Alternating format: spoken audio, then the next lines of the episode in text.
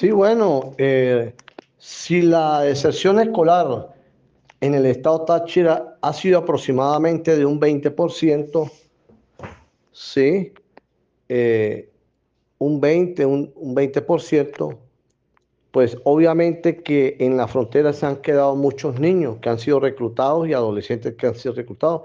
Y podemos hablar de un 10%, de un 5, entre un 5 y 10% que han sido reclutados o bien sea por los organismos internacionales de, de trata de personas o, dicho de otra manera, los prosenetas.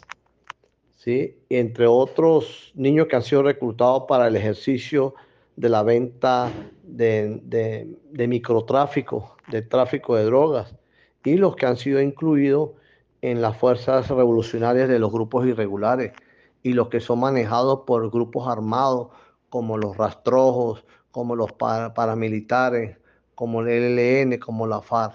¿sí? Y recientemente en la frontera, en Colombia, en, el norte de Santander, se,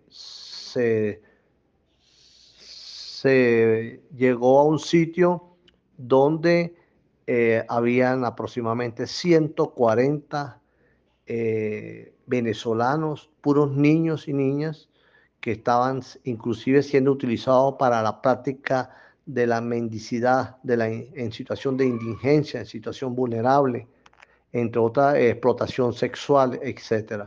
Y eso fue ahí mismo en la frontera.